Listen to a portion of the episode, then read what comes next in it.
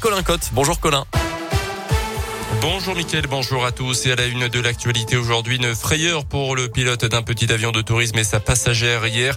L'appareil a fait une sortie de piste à la mi-journée lors de l'atterrissage à l'aérodrome de Pérouge. Le pilote n'a pas pu stopper l'avion. Les roues de l'appareil auraient pu se bloquer, entraînant donc l'avion dans une sorte d'aquaplaning. En cause également d'importantes rafales de vent hier dans le secteur. Selon le progrès, pas de blessés. Donc une enquête de la gendarmerie de transport aérien a été ouverte.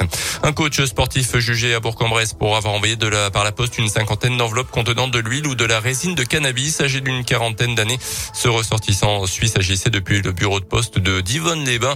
Depuis la crise sanitaire, il s'était associé à un webmaster douteux dont il qu'il désigne comme responsable de son trafic. Il écope finalement de six mois de prison avec sursis. Ils avaient pourtant l'habitude de les fréquenter. Près de deux Français sur cinq ne seront pas retournés dans un lieu culturel depuis leur réouverture cet été. Résultat d'une étude demandée par le gouvernement, révélée par le journal Le Monde. Une personne sur deux ceux qui se rendaient au cinéma dans une année normale y est retourné au moins une fois depuis la mise en place du pass sanitaire. 40% seulement concernant les musées, 27% pour un concert et 25% pour une pièce de théâtre.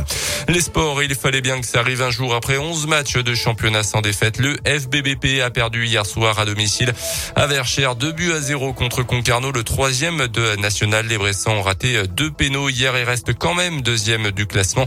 Annecy, le leader, a perdu également place à la De France, le sixième tour samedi à Saint-Chamond.